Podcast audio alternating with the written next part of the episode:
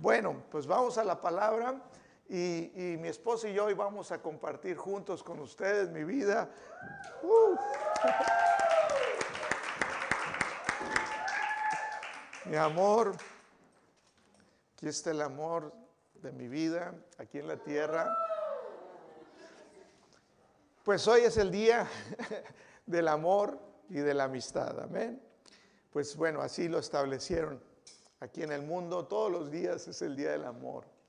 Todos los días, ¿verdad? Pero bueno, hoy estamos contentos de, poder compartir con ustedes del amor.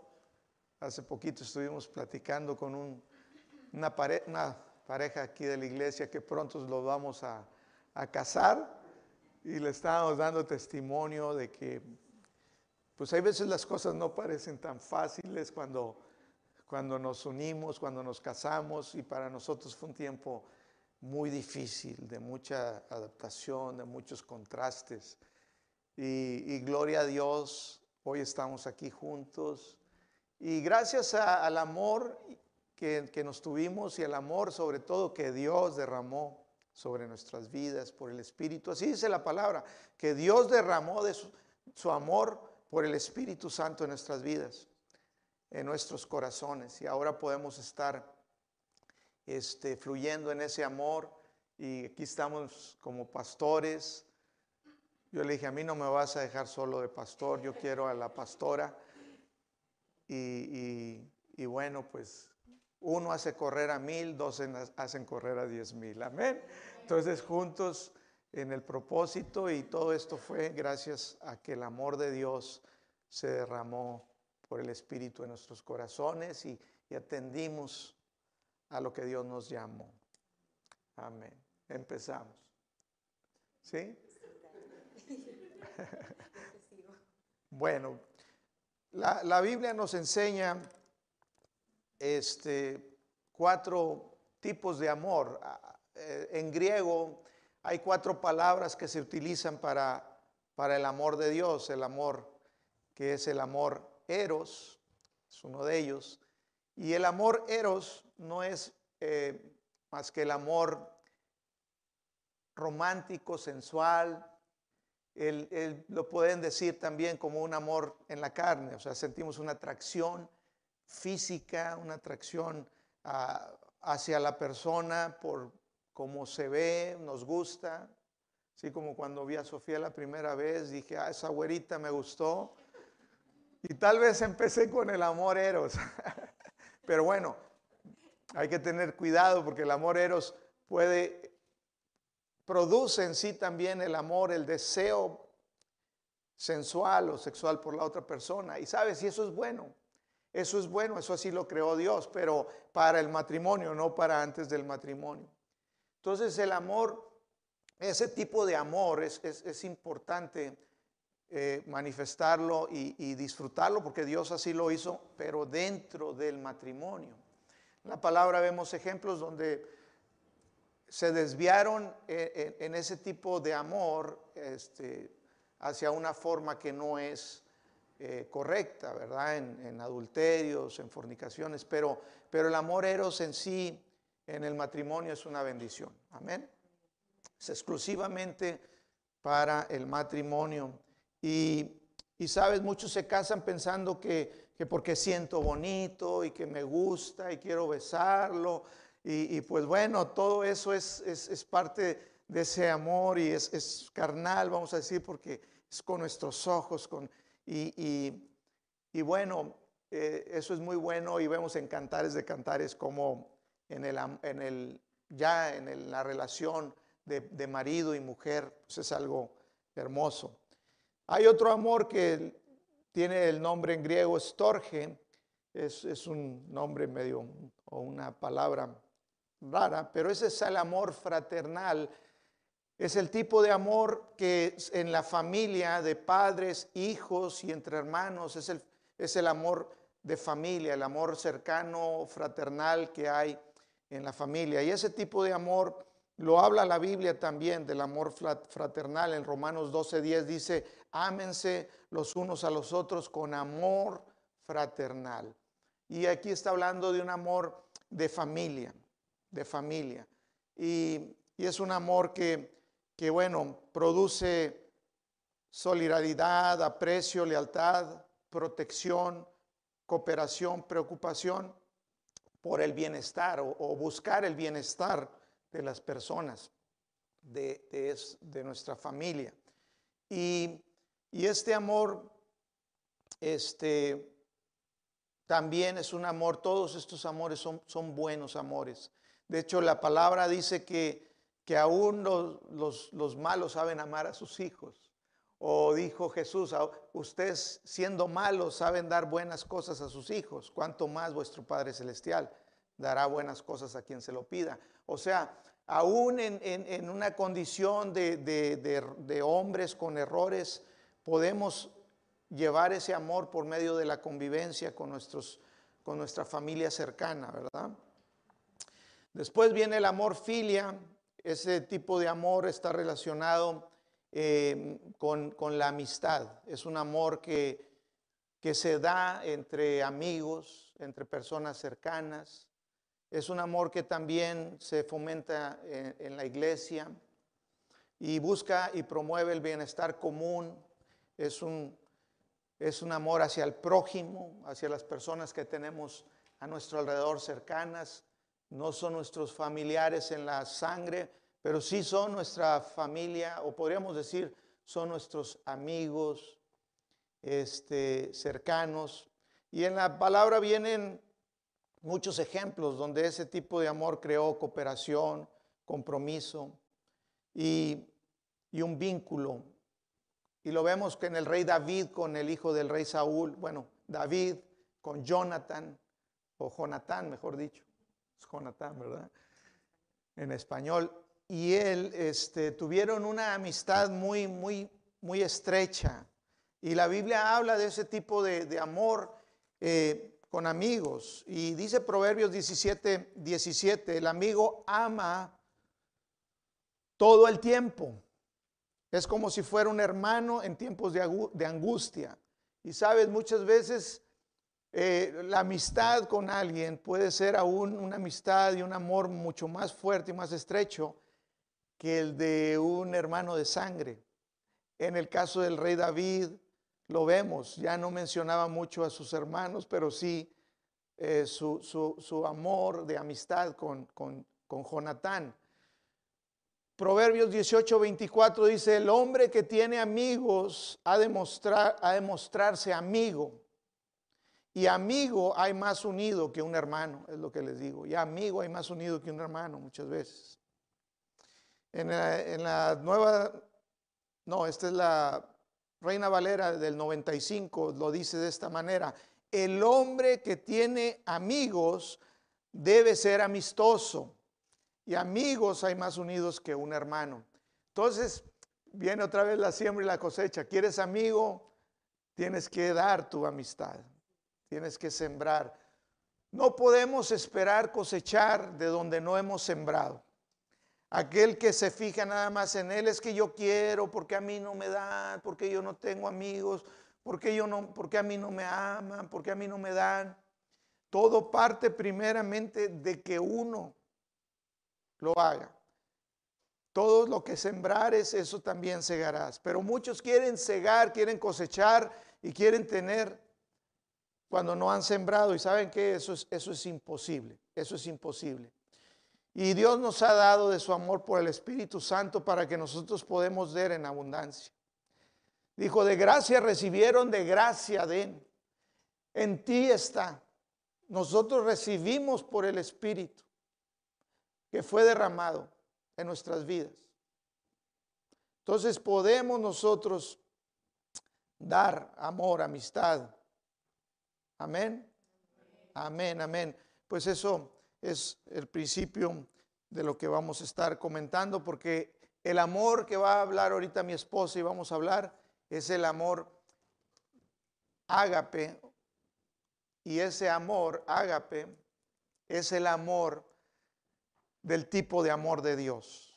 Es un amor mucho más glorioso. Y ese es el amor en que Dios quiere que tú y yo, como sus hijos, como sus hijos, vivamos. Entonces vamos a, a seguir mi vida.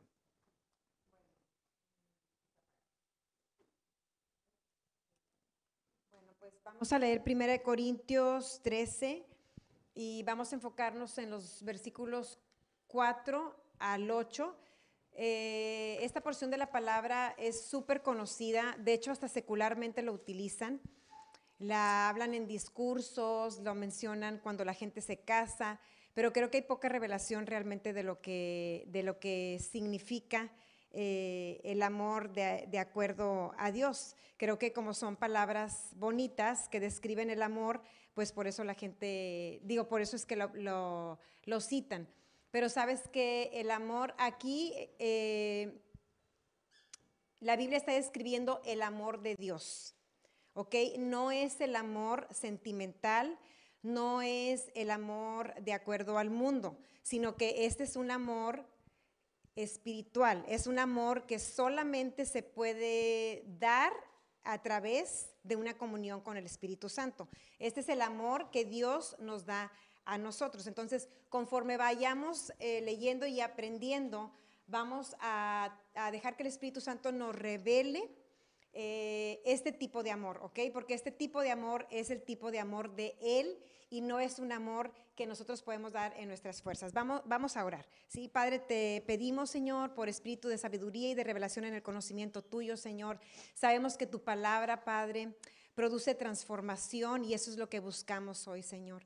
Eh, confiamos en ti, que tú nos ayudas a, a entender esto a través de tu espíritu y así pueda, Señor, eh, producir el amor en nosotros, que lo podamos recibir y que así podemos también amar a otros. En el nombre de Jesús. Amén.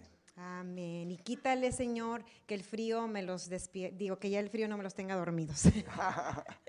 bueno, este, entonces vamos a la primera parte y vamos a tratar de, de, irnos, pues no tan lento porque hay poco tiempo, pero el amor es sufrido. Esta eh, primera parte es la que quisiera que entendiéramos. ¿Qué se, imaginan ustedes con el amor es sufrido? A lo mejor si alguien lo lee sin revelación, sin escudriñar las escrituras, tú te vas a imaginar y como que el amor es sufrido, es como que, este, no, pues se trata de aguantar los guamazos, ¿verdad? Se trata de, de que todo el tiempo ser esa persona que ahí se mantiene, aunque te hagan lo que te hagan, te pisoteen, se trata de nada más tolerar. ¿Ok? Y en parte es así, pero en mucha parte no es así. A lo que se refiere la Biblia con el amor es sufrido es que hay paciencia. Ahora, el, el, amor es paciente, pero la paciencia también es un término que siento yo que no lo hemos comprendido al 100% porque lo entendemos de una manera... Eh, superficial o de una manera natural. La paciencia no es como alguien que está esperando ver al doctor y que nos dicen pacientes, ¿verdad? Y dices, porque tengo que esperar mi turno. De hecho, la paciencia es, es, fuerza, es ah, mantenerte, o sea, es, es una resistencia que vas creando, pero es una resistencia activa. O sea, cuando nosotros somos, eh, cuando aquí dice que el amor es paciente, quiere decir que va a durar. Amén. O sea, el, el, amor dura para siempre. El amor va a soportar las cosas. Hoy en día, miren, fíjense lo que no es. O sea, hoy en día, si algo no nos gusta de una persona, ¿qué decimos? Se acabó. Pero el, el, amor aquí dice que es sufrido y el amor es, es amar a una persona a pesar de que es una persona difícil a pesar de que es una persona eh, complicada, a pesar de que no todo el tiempo está de buen humor, a pesar de que hace cosas que no soporto. ¿Sí? ¿Alguien está cerca a veces de una persona que no soportas? Y que hace cosas o dice cosas, los que estamos casados, seamos verdaderos, a ver, no se hagan este como que hay, digan la verdad. O sea, si se van a reír, ríanse bien.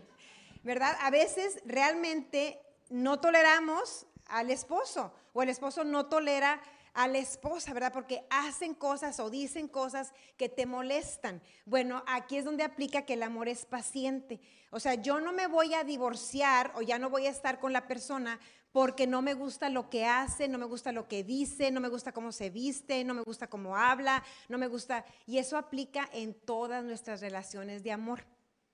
¿Sí? O sea, a nuestros hijos les vamos a dar un amor incondicional a pesar de que hagan, digan, se comporten de una manera que no nos es agradable. Eso es el amor y eso es lo que Dios tiene hacia nosotros. Dios es paciente con nosotros, o sea, es duradero. El amor es duradero y no tiene que ver con cómo la persona eh, se está comportando o con, o con cómo la persona me está tratando.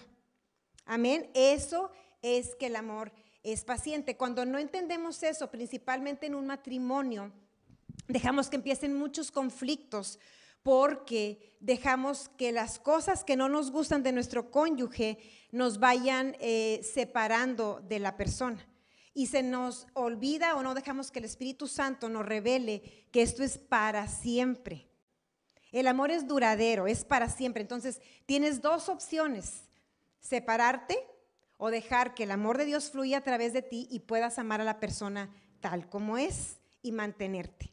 Amén. Por eso eh, eh, vemos que esto es algo completamente espiritual. Yo he escogido amarlo y yo lo voy a amar para siempre.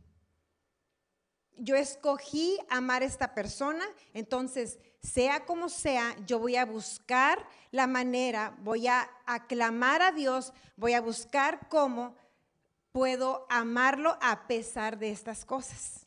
¿Sí? Y el que sigue, el amor es benigno, pues sabemos que es un amor que es bueno. Es un amor que no va a hacer cosas malas. Que nunca vas a hacer algo malo hacia la persona que tú amas.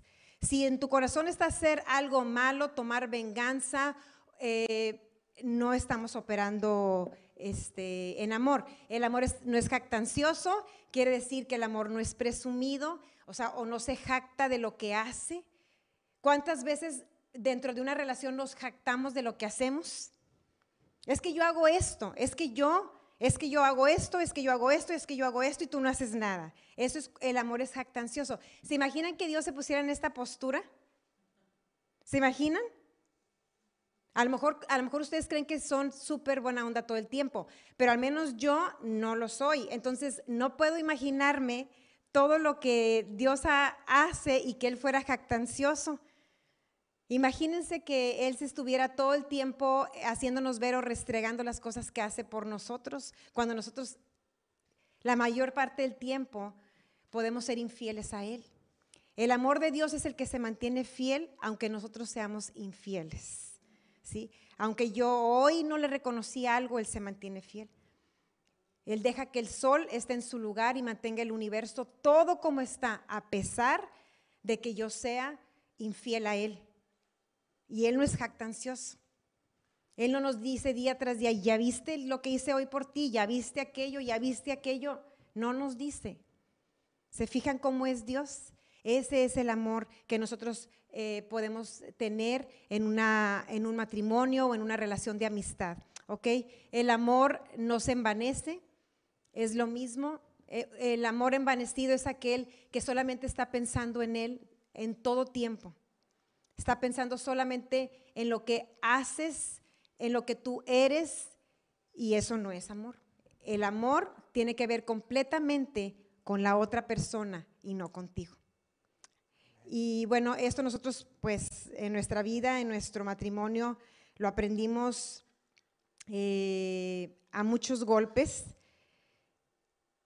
Lo aprendimos de la manera difícil y déjame decirte que si tú aún no te casas, es bien importante que tú sepas estas cosas. Es bien, bien, bien importante. Mira, esto es mucho más importante que tú dejes que Dios te enseñe su amor. Es mucho más importante a que tú tengas fe en que Él tiene una persona para ti.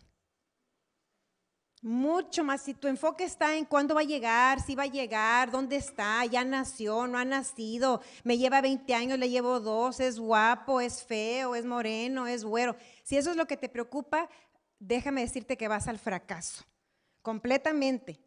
Y sí es profecía, vas al fracaso. Es más importante que tú te enfoques en qué es el amor, en que dejes que el Espíritu Santo te enseñe qué es el amor. Es más, cuando empiezas a comprender qué es el amor, ni te vas a acordar de necesitar a, una pareja. porque la pareja no te da el amor que Dios te da. A mí Ibrahim no me completa ni yo lo completo a él. Nosotros no nos casamos porque andábamos incompletos. No es mi media naranja. Yo era una naranja completa. ¿Sí? porque Cristo me completó.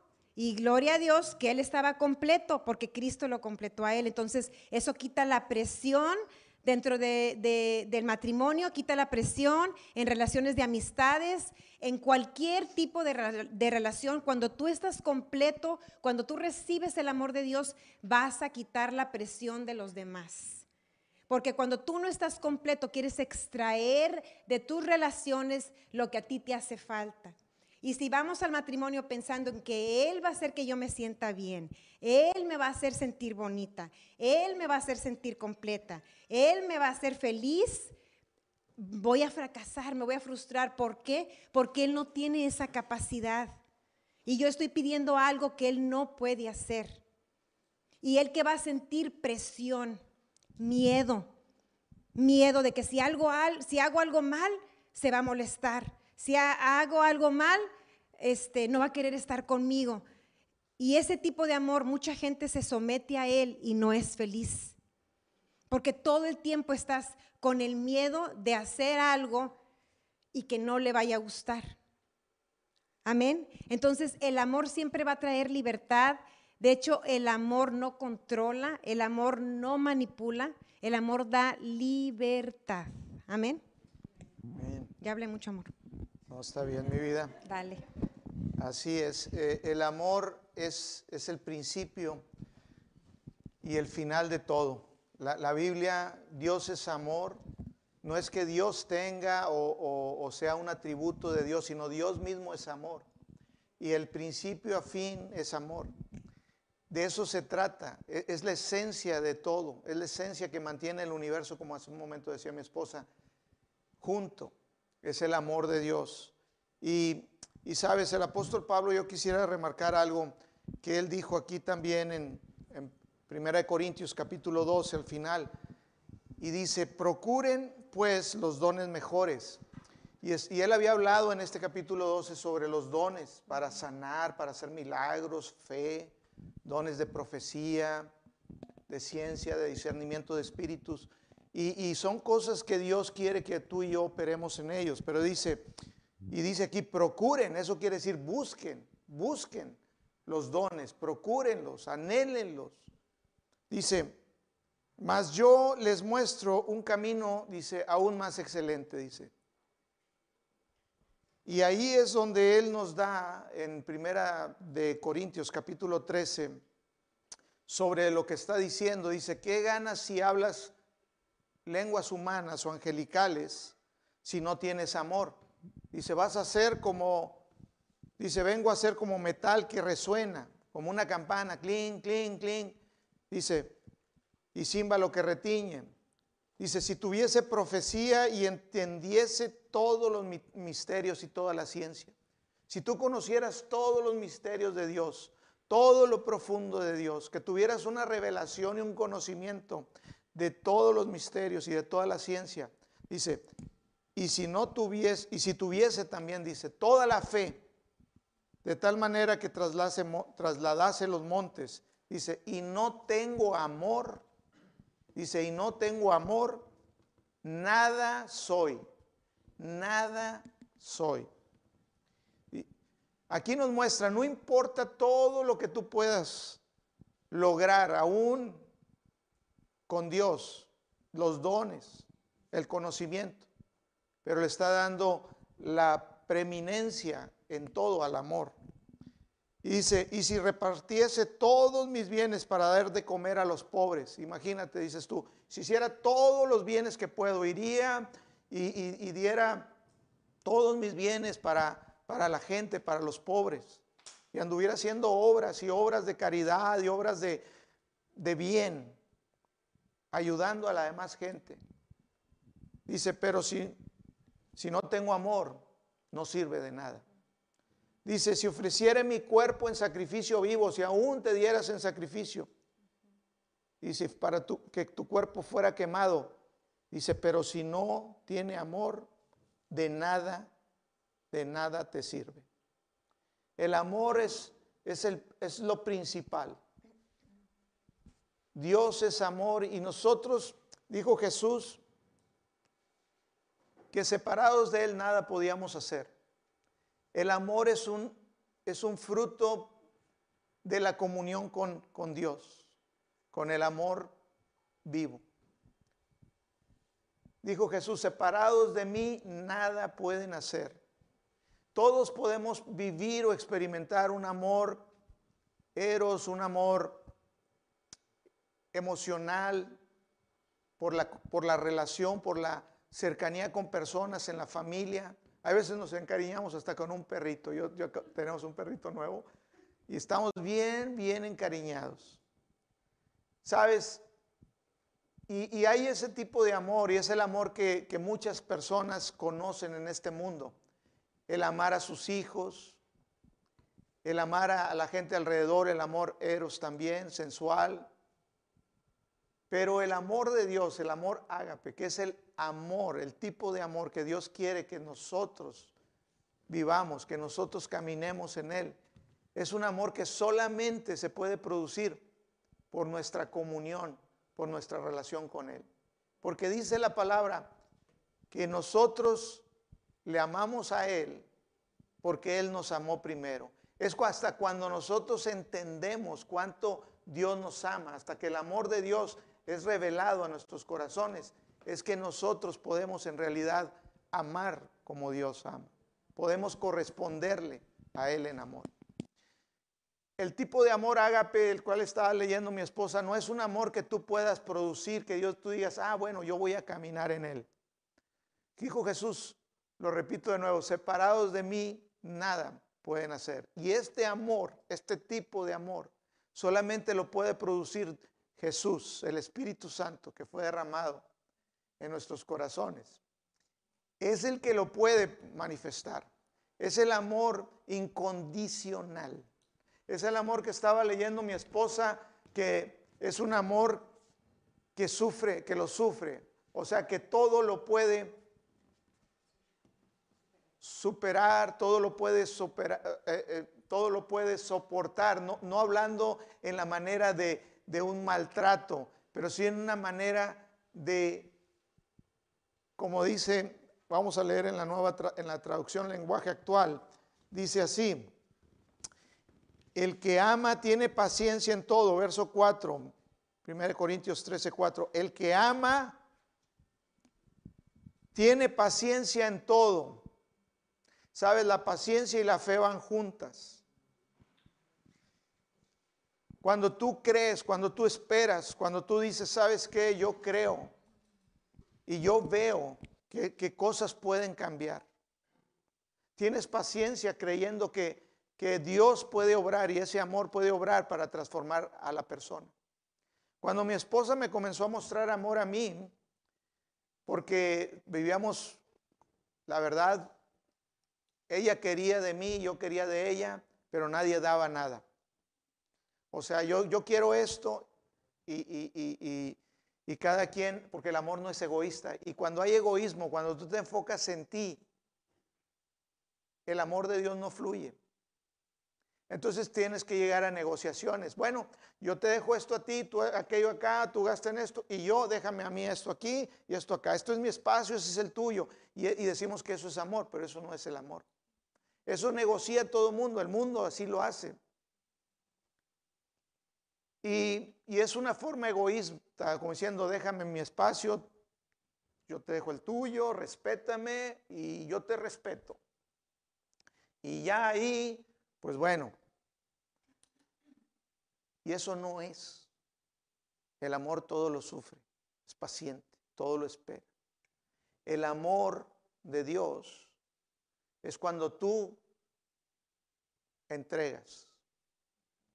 Cuando Teníamos muchos problemas, mi esposo y yo, y en realidad teníamos muchos problemas. Ella venía y me gritaba y me decía, porque yo le dije, yo y a Dios, cuando me dijo, tú eres mi esposa, y pasó el tiempo y me decía, ¿estás seguro que Dios te dijo que yo era tu esposa?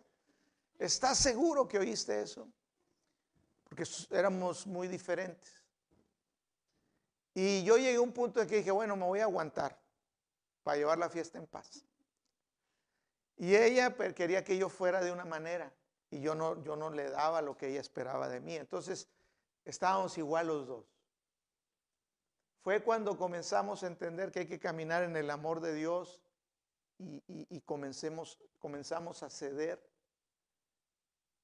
que comenzó Dios a trabajar en nuestras vidas y a traer restauración, a traer el plan de Dios y establecerse las formas como Dios quería. Si no hay amor, si no dejamos que el amor de Dios sea el que gobierne nuestros corazones y nuestras vidas, vas a estar frustrado, vas a estar batallando, vas a estar queriendo agarrar el viento con la mano, no lo vas a lograr. Lo único que vas a acumular es un tiempo de resentimiento, de frustración, porque tú estás esperando que la otra persona haga o corresponde al nivel que tú crees que tú correspondes. Y muchas veces no vemos la paja, vemos la paja, perdón, de nuestro cónyuge o de la persona o del amigo o de la persona de nuestro alrededor y no vemos la viga que está en nuestro propio ojo. Y no es más que cuando en realidad comenzamos a operar en el amor incondicional de Dios y cuando dice que tiene paciencia, la fe opera con la paciencia, es decir, Señor, yo, yo creo que este amor produce cambios, yo, produce vida. El amor de Dios produce vida. Cuando, cuando el Espíritu de Dios se mueve, es el amor de Dios moviéndose en nosotros. Eso trae la vida en manifestación, la vida de Dios en manifestación a nuestras vidas. Por eso es tan importante entender que lo primero, lo más importante, es que nosotros podamos fluir en ese amor, en el amor de Dios, conocer ese amor de Dios. Bueno, ya voy a ser súper rápida para poderles traer uno, eh, para poderles compartir unos puntos que, quiero este, decirles. Miren, el poder, el único poder transformador es el amor. Dios no cambia, Dios no mejora, Dios transforma. ¿Ok? Entonces, donde hay huesos secos, tú no tienes por qué sentirte este, derrotado, porque Dios incluso da vida a los huesos secos. Y Dios transforma a través de su amor cualquier cosa. Dios transformó nuestro matrimonio a través del poder del amor, no a través del poder sobrenatural de la oración, ni a través del, poder de los dones. O sea, Dios no me dio una palabra para Ibrahim, Dios no me dio un don para, para, para darle a conocer una, una profecía, una palabra de sabiduría. Dios a mí me reveló su amor y me reveló el amor que él sentía por Ebrahim y por mí, y eso fue lo que transformó nuestro matrimonio. Es lo único que transforma. Si tú quieres, si tú buscas transformación, el amor de Dios es el que lo va a hacer. El amor de Dios transforma nuestros corazones, no nos cambia, fíjate bien, no nos cambia, no nos mejora, no nos hace ajustes, nos transforma. De tal forma que lo que no era se convierte en algo, se hace en lo que sí es. Ese es el poder del amor de Dios. ¿Sí? Y el amor no busca reconocimiento. Hace rato lo que Abraham nos decía, que nos leía, que dice que podemos, podemos cambiar los montes de lugar, podemos incluso dar nuestro, nuestro cuerpo en muerte, dice, pero si no hay amor, nada es. Porque, fíjate bien, el amor nunca va a buscar reconocimiento. Si tú estás tentado a ser reconocido, eh, puedes ser tentado, pero si tú caes en, en, ese deseo de recibir reconocimiento, no andas en amor. Esa es una manera en que tú puedes detectar cuando andas en amor. Si tú haces y haces y haces por una persona y de pronto empiezas a sentir coraje y quieres que te reconozcan y que te alaben o cualquier cosa que haces, haces mucho ruido para que alguien te diga, bravo, muy bien, vas por buen camino, entonces no andamos en amor. Ahora, yo no digo que el reconocimiento no sea algo padre que debemos practicar, pero ese es otro tema. ¿Ok? Lo que estoy hablando es que no se busca. Cuando hay amor, no buscas los aplausos, ni el protagonismo, ni el reconocimiento, sino que buscas el bien del otro. No importa que nadie se haya dado cuenta. Y quiero que me pongas, por favor, 1 Corintios 13, 7. Eh, mira, aunque seamos cristianos, la máxima influencia que yo he visto viene del mundo en cuanto al tema del amor. Estamos súper llenos de amor. De hecho, el 14 de febrero para mí es un día especial, lo festejo, vamos a ir a comer, le di su regalo. Ok, o sea, no soy Grinch. Te di tu regalo. Me diste mi regalo. Ah, me dio. El amor no busca reconocimiento. No, no, no. Entonces, no, no, no, me dio mi regalo, me dio mi regalo. Es que Este, puedo decir, la pastora sí le dio y él no. No, no le voy a hacer ninguna mala fama al pastor. El pastor ya me dio, me dio mi regalo. Y sabes qué? Eso está es como padre. ejemplo del amor. pues, Sí, sí, sí, completamente. O sea, se- y aparte, ¿sabes qué puedes dar sin amar? Pero dicen que no se puede amar sin dar, ¿verdad? O sea, el amor siempre va a llevar acción. Entonces, está padre, está padre festejar el día y todo eso está muy bien. Pero quita mucho el verdadero amor. Siento que trae más presión, trae más dolor que lo bueno. Por eso, iglesia, nosotros no somos del mundo. Acuérdense que estamos aquí, pero no somos de aquí. No andamos buscando nuestro San Valentín. Amén. O sea, no se dejen influenciar, no se dejen mover, no dejen que estas fechas les cambien los sentimientos, las emociones, porque eh, si no tenemos cuidado nos da un concepto equivocado y nos hace demandar algo que no es real. El día de San Valentín dura un día, vaya la redundancia. El amor de Dios dura para todo el tiempo, es eterno. Mañana a estas horas ya nadie se va a acordar del amor. Se acabó. ¿Sí o no? Miren, se ríen los que ya somos maduros, ¿verdad? Ya nadie se va a acordar. ¿Sí? Pero ¿qué tal el amor de Dios? El amor de Dios es eterno, el amor nunca deja de ser, dice en el 8 y aquí dice, el amor, me pones la Reina Valera, por favor. Este que dice, todo lo sufre, todo lo cree, todo lo espera, todo lo soporta. Y esos, esas palabras fueron las que Dios sembró en mi corazón cuando Él empezó a transformar nuestro matrimonio. Todo lo sufre, todo lo cree. Eso es lo que Dios ve. ¿Sabes que Dios cree en ti? Dios cree en ti más que lo que tú crees en ti mismo. Dios tiene fe en ti. Y todo lo cree es cuando tú en la gente puedes seguir creyendo. Yo creo en Él. No es que tú le creas las mentiras al que te está diciendo mentiras. Ay, yo lo amo tanto que todas las mentiras que me dice se las creo. No, no, no, no. Por eso digo, se necesita el Espíritu Santo. Amén. Todo lo cree es que tú sigues creyendo en lo bueno que hay en esa persona. Sigues teniendo fe en que esa persona eh, va a ser victoriosa. Así es como Dios nos ve a nosotros. Todo lo espera, todo lo soporta. Así que hay que dejar que el Espíritu Santo nos renueve la mente en cuanto al amor. Porque si nuestro amor es de acuerdo a este mundo, va a ser el amor que yo traía cuando nos casamos. Cuando yo me casé, yo el amor que yo conocía era el amor del mundo y era si me respeta, lo respeto. Si me da, le doy. Si no me da, no le doy. Intercambios, ¿Verdad? Es de acuerdo, perdón. Intercambios, cambalaches. Sí, o sea, de acuerdo a lo que me da, es lo que yo le doy. No era un amor incondicional. El amor de Dios no toma, no lleva un registro de todas las cosas buenas que tú, eh, que la persona ha hecho o todos los errores. Una vez escuché de una, de un pastor, de una pastora que dice que una mujer vino con ella a quejarse de su esposo. Y que él es esto y que él es el otro. Y dijo, espérame, para que no se me olvide. Y sacó un cuadernito y traía las fechas.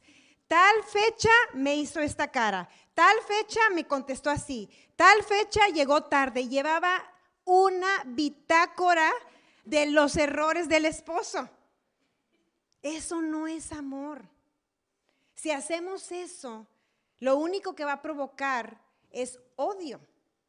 Es lo contrario, que eso es lo que hace el enemigo. El enemigo viene y nos es acusador, nos, nos recuerda nuestros errores, nuestras fallas. El amor no recuerda errores. El amor no recuerda fallas, no lleva un registro de, de- de lo malo de la otra persona. De hecho, el amor olvida, no toma en cuenta. Señor, perdónalos porque no saben lo que hacen. Jesús ni siquiera dejó que entraran, o sea, ni siquiera tuvo un poquito de decir después, como algunos a veces decimos, ahora Señor, ayúdame a que se me quite esto, porque la verdad ya me entró, o sea, sí me entró.